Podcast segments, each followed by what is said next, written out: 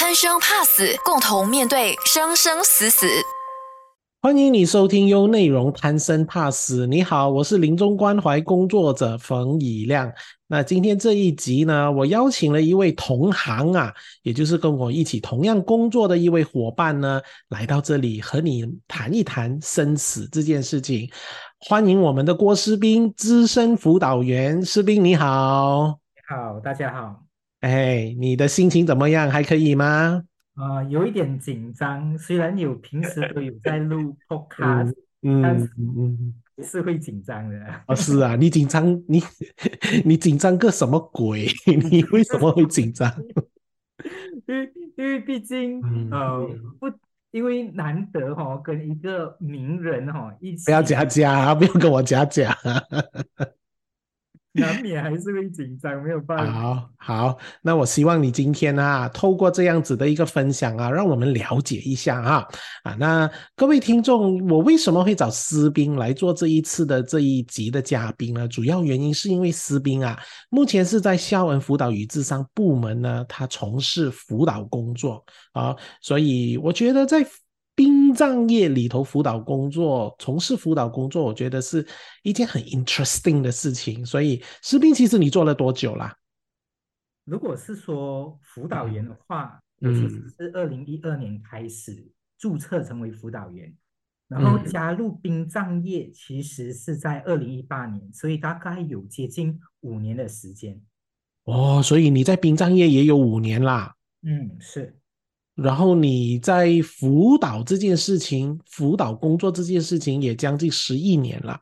对，啊，那当然我们也知道，其实辅导员有很多出路哈。那我很好奇，士兵为什么要选择在殡葬业里头作为一名辅导员呢？我觉得我当初加入和我现在回想起来哈，其实有一点点的出入哎。我那那是什么？嗯啊，那时候我我加入的原因只是很单纯的觉得，诶，殡葬业，而且是专门对上亲者，那是不是代表着他比专业里面更专业？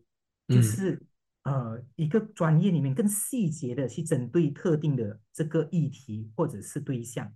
嗯，可是我现在此时此刻回想起来，我觉得我有一个很隐晦的。一个原因是我现在觉得，这才是我真正会加入这个殡葬业的，是哦，嗯，是我觉得哈，那一个面对死亡的这件事情啊，我觉得死亡对我的感觉是既陌生，可是又熟悉的。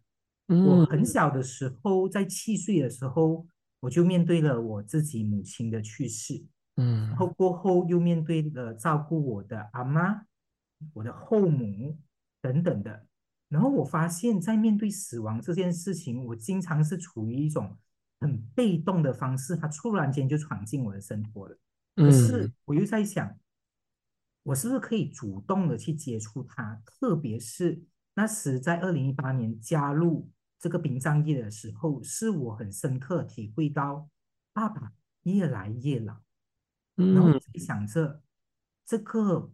殡葬业是不是能够让我更主动的去学习和面对死亡，或者是面对自己亲人老去的这一个部分？嗯，所以看起来当初你想加入的时候，是以自己的一种专业的角色去提供服务，到最后加入的时候，你才发现到好像是在看着我自己和有还有我自己家人的生死的课题哦。对。嗯嗯嗯，好，那我还可以再继续问吗？在这个课题上，当然当然啊，那我刚才有听到你提起说，哎，那加入了孝恩，然后爸爸的身体也开始逐渐逐渐衰老哦。那我很好奇，你在孝恩这样子的一个辅导部门里头工作，他有帮忙到你面对父亲逐渐衰老这个课题吗？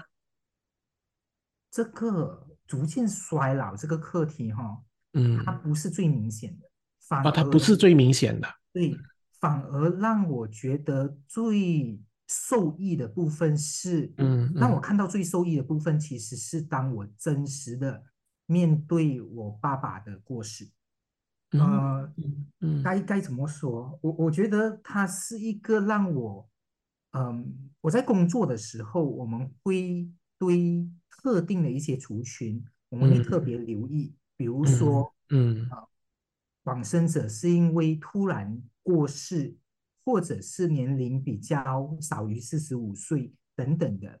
那我那么刚巧的，我爸爸就是因为呃新冠肺炎，然后突然就因为身体的状况急转直下，然后就过世了。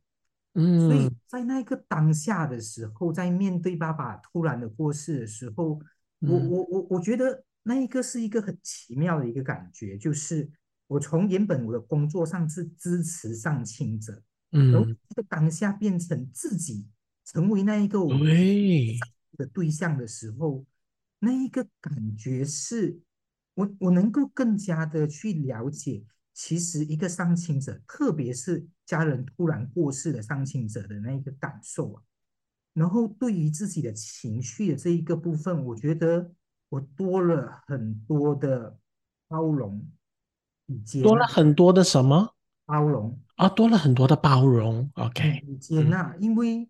嗯某种时期，我我觉得我我在当辅导员的这个阶段哈，有嗯时期我是非常在意我能不能转换个案的情绪，我能不能让他跟情绪和解，我能不能让他看到情绪里面正向的东西。可是嗯发现自己在经历了这个突然死亡的时候，再结合我自己在孝恩的实物经验的时候，嗯发现原来我可以对自己对于情绪这个部分可以更仁慈一些。我不见得我一定要马上看到，嗯，悲伤背后的爱，看到悲伤背后的光与正向的东西。我觉得它可以就是还原悲伤就是悲伤。我如果我现在想要处在这个这个哀伤里面，我想要就是沉淀一下，那也行。然后我反而觉得我放下了，我一定要在情绪里面，特别是负面情绪里面找到正向的一些呃东西的时候，我发现，嗯因为我跟自己贴近了很多，而这个贴近就自然而然给我了一些力量，自然而然就让我发现这个情绪背后的东西就是这样简单，我不需要太刻意做些什么。这个是嗯我觉得我最大的在夏尔里面结合我自己的个人经验和实务经验里面最大的学习。哦，所以我在想哦，嗯，我刚才这样子听的时候，我也觉得很有意思哦。当初你作为一个专业人士的时候，你觉得说我好像要给这一些上清者一些什么东西的，就是帮忙他们转化啊，帮忙他们有多一点正向的一些能力啊、看法啊，哈啊。可是直到自己经验的时候，我刚才也听到你说。我不再急着去看那个悲伤里头，哎呀，里面有爱呀、里面有思念啊，哎，不用，这些都是正向的东西。现在目前我还没有到这个阶段，我就是让他继续哀伤嘛，就是这样简单而已嘛，哦，甚至应该是说我能够更好的贴近另外嗯一个人，其实在面对他哀伤的时候，他的需要是什么？每一个人的需要可能不同，或者是节奏可能也不同，就很像李亮你刚才提到的，可能这个人嗯。当下他就是想要好好哭，他不见得马上就想要做一些和解啊，不管是关系上的和解、情绪上的和解，或者是一些啊要把他拉上来的一些行为，我觉得反而这个这个拉扯，反而会让那个当事人觉得更加不舒服啊。嗯嗯嗯。那士兵啊，其实有一个问题哦，我是带观众、听众来问你的啊。其实你在殡葬业里头做一名辅导员是什么哈、是是做什么的？我觉得，如果真的要很简单的概括的话，会有两大范畴。当然，其中一嗯个就是辅导服务，另外一个就是生死教育。那嗯。辅导服务方面呢，我们就会有一些，比如说，呃，对于我们的顾客，我们把它叫做主家。啊，对于这些主家的一些啊哀伤或者是呃上亲陪伴的这个部分，所以我们有电话上的支持啊，有线上的辅导啊，当然也有面谈的服务，然后呃。在如果是在在殡葬业的话，其实除了我们对呃内我们自己本身刚才我提到的主家之外，其实我们也有开放给社区有需要的群众来做申请。然后另外一个范畴，除了辅导服务化，另外一个就是生死教育推广生死教育这个部分，我们有很多不同形式的，比如说通过讲座，通过工作坊。通过办不同形式的活动，比如说我们曾经有办过呃这个生死咖啡馆，可以让大家对于生死有兴趣的这个民众哈共聚一堂来谈一谈对于生死的一些看法等等的。我们有邀请，也不算是邀请，应该是我们有开放让学生或者有兴趣的人来做呃我们的这个墓园还有殡仪馆的参访活动。呃，我们也有一些团体性质的活动，比如说，呃，我们有办过这个对于呃自杀防治相关的呃教育团体和支啊支持团体。当然，我们也有对跟上上亲相关的，还有那一个呃，最近我们有办一个关于这个宠物哀伤的这个部分，在面对自己的宠物的失落，然后呃，可以共让。同样有经验的人可以聚集在一起做一些分享啊，或者是一个呃团体的一些活动这样子。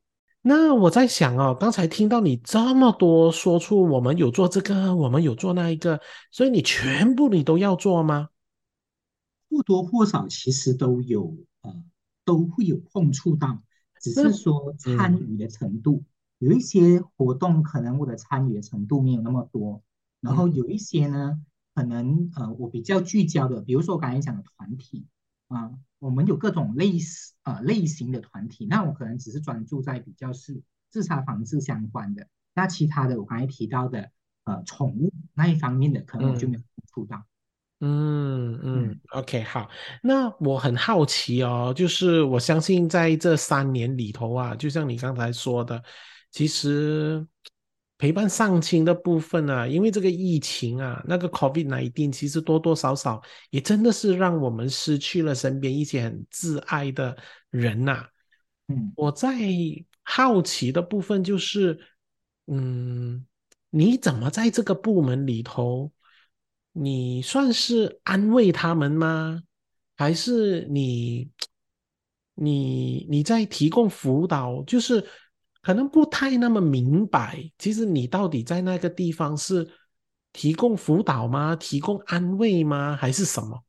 嗯，我觉得在这一个部分哈，嗯，我我我相较之下哈，比较起之前我在其他我在大我之前曾经是在大学做大学里面的辅导，嗯，所以我发现来到殡葬业，在陪伴丧亲者这一个部分。它是需要有很大的弹性，怎么说哈？刚才一样讲，诶，我到底是做些什么？嗯，其实有时候它很视乎当事人他会需要什么，而那个需要我是不是能够补足？比如说，其实有时候我可能只是单纯的在旁边，在葬礼期间的时候哈，听那一个家属，就是说，我就是在听他说，我不见得在辅导室里面。我只是就是在丧礼期间哈，在那一个桌子旁，可能在一个比较稍微比较隐秘的地方，诶，就是在听对方说，没有太多的预期的方向，相较于我在呃大学工作的时候，会有一些比较清楚的目标或者是方向。可是有时候我只是单纯的，只是想陪陪这个丧亲者，在这个时候。他可能有一个诉说的需要，那有一些人，他可能哈，他会想要更再更多一点，比如说他可能在面对失眠的情况，比如说他发现自己在经历他的哀伤的时候，他可能会面对一些呃经验重现，他不断的会回想起一些丧亲的时候的一些不是那么舒服的一些画面，那可能我做的就不只是听而已了。我们可能要对于啊特定的议题，要可可能比较深入的做一些操作，比如说，哎，我在面面对那一个失明的情况时，可以做些什么？面对什么？面对什么？面对失眠的情况。哦，面对失眠的情况，嗯，我可以，我可以为这个失眠做些什么？那我们就可以更聚焦的对于这个特定的一个挑战或者是议题做更深入的探讨。所以，嗯，我觉得在这个殡葬业里面，哈，真的蛮多元的，该怎么支持上真的，嗯。好，那我想问一下啊，就是如果是这一些你照顾的、陪伴的这些主家。你能不能够跟我们分享？通常啊，他们会问你什么？通常他们会要求你啊，对，会问你什么？嗯，通常我经常会被问到的是，我这样子正不正常？比如说怎样子？嗯啊，比如说两个礼拜了，我看到身边的亲友啊都已经回归工作，不会再流泪了。那我还在流泪，那是不是代表我有问题？那是不是代表着我的抗压能力，或者是面对情绪的这一个部分哦，我很糟糕，所以我才会有这样子的一个情况。可是我经常哈会告诉他们说，呃，会让他们再回顾一下他跟这个上亲者之间的经历和一些关系。说着说着的时候，可能他们就会发现，诶，是咯。我的跟他的关系那么紧密的情况下，我怎么可能在两个礼拜过后就完全没有感受呢？或者另外一个面向是，嗯，是不是每一个人在面对哀伤的时候反应都可能一样？节奏是不是可能也不一样？有一些人比较喜欢的是投入在工作里面，我暂时放掉任何情绪相关的东西。可是有一些人。他们更喜欢的是，或者他们的那一个特质啊，就是比较于倾向能够连接他们自己的情绪的。所以，当这样子探讨的时候，有一些人就会发现啊，原来哀伤的面貌可以很多元，它的节奏和它的形式也可以很呃很个人，或者也很独特。所以我经常遇到的就是。我正不正常这句话？嗯嗯，当你说到这样子哦，我我在想哦，会不会有一些有一些你的主家哦，你会呃怎么说？你会接不住他们的，会不会？就是说你会不会啊？就好像你，因为你刚才说嘛，哀伤有很多面貌，可是会不会有一些面貌是你没办法接得住他们的？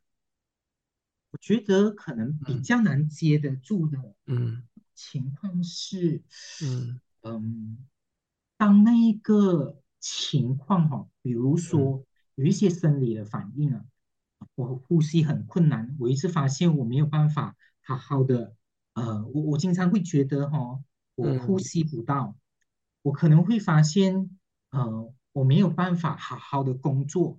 当那一个呃哀伤的反应哈。嗯，非常影响生活的时候，有时候我自己会很担心，我自己也会很担心，在想，诶，这样子一个情况，是不是要有一些更深入的一些介入？然后我是不是应该要选择，比如说面谈，多过于只是通过电话而已？嗯，所以，嗯，哀伤的面貌有很多样，的确，有时候我会觉得。嗯，在特定的一些情况的时候，特别是跟自己的嗯生理相关的情况啊，我我会比较难承接。这个时候，通常都会找一些，比如说我上司来一起商量，诶，这样子一个情况，我是不是应该要怎么做？等等等等。嗯，OK，好，行，谢谢啊啊，那士兵啊，刚才我们在上一段的时候有聊起说。我们有时候，我们有一些案主，他在面对上清的时候呢，他会失眠的。那我想带着一份好奇来询问你哦，因为你这份工作这么的高压，你自己会不会也因为在陪伴这一些案主的时候，你也在面临着你自己的失眠啊？会有这样子的状况吗？我比较多的是沉重感，我哦，比较感受比较多的是沉重感。哦，你嗯，愿不这个愿意跟我们多说一点？那沉重感是什么来的？我觉得这个沉重感是我对于特定的一些议题哈，比如嗯也也不可以讲是议题，应该是说呃嗯一些情境，比如说呃一个小女孩或者是小孩，她在面对丧亲的情况，我觉得很大一个部分原因是我自己本身就是在我儿童时期去面对丧亲。所嗯以在面对类似同样的情境的时候，我觉得它也会特别的勾起我自己的情绪和感受，所以有时候这个感受也会带给我一些沉重感。嗯，那如果你类你遇到这种类似的情境的时候，你是否能够在当下就可以察觉到说，哎，这样子的一种状况跟我过去的一些童年时候的经验是很相似的，能意，识到吗？会会，我我那你会怎么样？嗯，我我我说一说那个感觉哈，真的是很能够，呃，我觉得有时会发发现那个画面，比如说我看到那个孩童的时候，我会有嗯那个画面重叠，就很像，诶，这个好像当初的一样。可是嗯当有这个东西出现的时候，我觉得我自己就会要特别留意的。留意的是什么哈？我嗯会不会把我自己的一些感受啊，我自己嗯的一些呃未满足的需要啊，我以前得不到的东西，然后我现在哈就啊、呃就快点给那一个那一个儿童，或者是给这个家属。这个是我觉得在这份工作里面要特别小心的，不让自己的个人经历跟自己的这个想要面对的这个或者支持的家属啊的一些经验上的重叠。这个是我觉得那个当下呃是可以发现，然后觉得那个当下是要有让自己能够做分辨的。嗯，所以嗯感觉起来，在面对尤其是自己相似的一些案件的时候，还真的需要特别冷静一点点哈，是吗？嗯，我可能不会用冷静这个字哦，我觉嗯得，嗯嗯，我还是会有情绪的。可是这个情绪里面呢，我觉得做一个区分就好，因为嗯我反而会发现，有时候我有这样子一个情绪，我如果我去做核对，或嗯者是哈、嗯。它会让我，嗯，某种程度来讲，如果这个核对是一致的哈、它会让我贴近那一个上情者，所以我只要做区分就好，所以我不见嗯。得一定要让自己哈、马上的变成非常的抽离和理智。我觉得嗯。保有情绪是 O OK 的，只要我的这个情绪不影响到我的这个支持的这一个部分，我就觉得 OK 了。嗯嗯，就就很像，好比说，我我今天我今天就出嗯。席了一个葬礼，嗯。呃，我其实是在那个葬礼的过程当中，哈、在看着那一个呃，因为有时候我的伙伴他们会准备那一个回顾的视频，嗯所以当我在看着那个视频的时候，哈、看到这个上亲者的点点滴滴的时候，我自己也会有一些情绪波动的。那嗯我可能就让自己在那个当下哈、就缓一缓，就缓一缓，我就不马上哈、去找这个主持啊、呃这个家属去谈。家属嗯嗯哇，所以哎呀，我我我我再继续好奇一下，可以吗？好啊，那我听到的就是你很能够去处理，然后即便是勾起情绪，你自己可以察觉啊啊，那就完成这个工作了。可是我很想要再多好奇一点，或者是说想要多关心一点，每一个类似这样子的辅导员下班的时候，他要怎么消化他的沉重感啊？嗯你是怎么消化你的沉重感？尤其是你一下班了之后，哦，因为你不用工作了，你要面哦对自己的沉重了。OK，我我觉得用这样子的下班，有我我我可能不是用下班来区隔，我比较是当我觉得我有沉重感的时候，嗯和那个情况允许哈，我可能就会找我的同事谈，我就说，嗯、可不可以给我一点时间？我发现，嗯、刚刚可能我接触的那一个家属，我发现我自己也有被勾起一些情绪，可不可以给我一点点时间，让我说一说我自己的感受？我觉得就就很契合我们自己的工作。我们的工作经常是对谈，平时我都在听别人，可是有时候当我自己也需要的时候，我也可以让自己哈、成为那一个倾诉者，让自己哈、也有机会让别人听到。然后这个我会觉得对我来讲是最呃最直接的方式，当然也有一些其他的，有时候在做嗯。几乎啦，我们在做那个面谈，在做辅导过后哦，我们都需要写报告。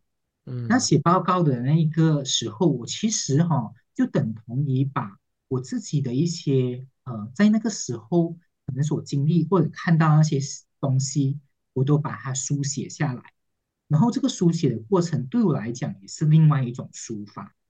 然后我就就比较就就会比较接近以亮讲的那个下班的定义。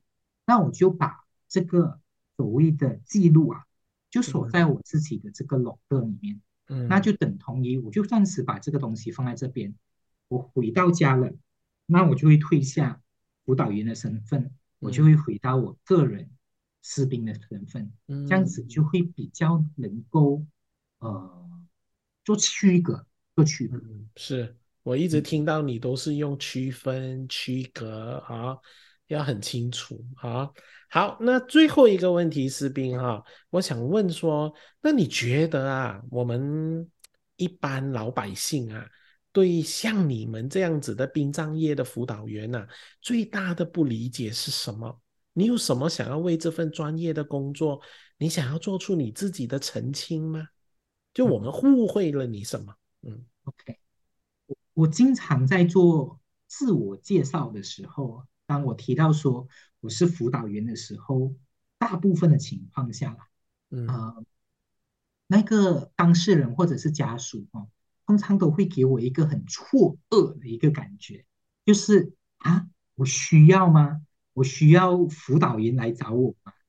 可是我始终会觉得我们的这个服务哈、它其实不见得哈、我我甚至有遇过，我甚至有遇过哈、当场那一个那一个家属就说，哎，你去找隔壁那一个那个安哥啦，那安哥比较有问题。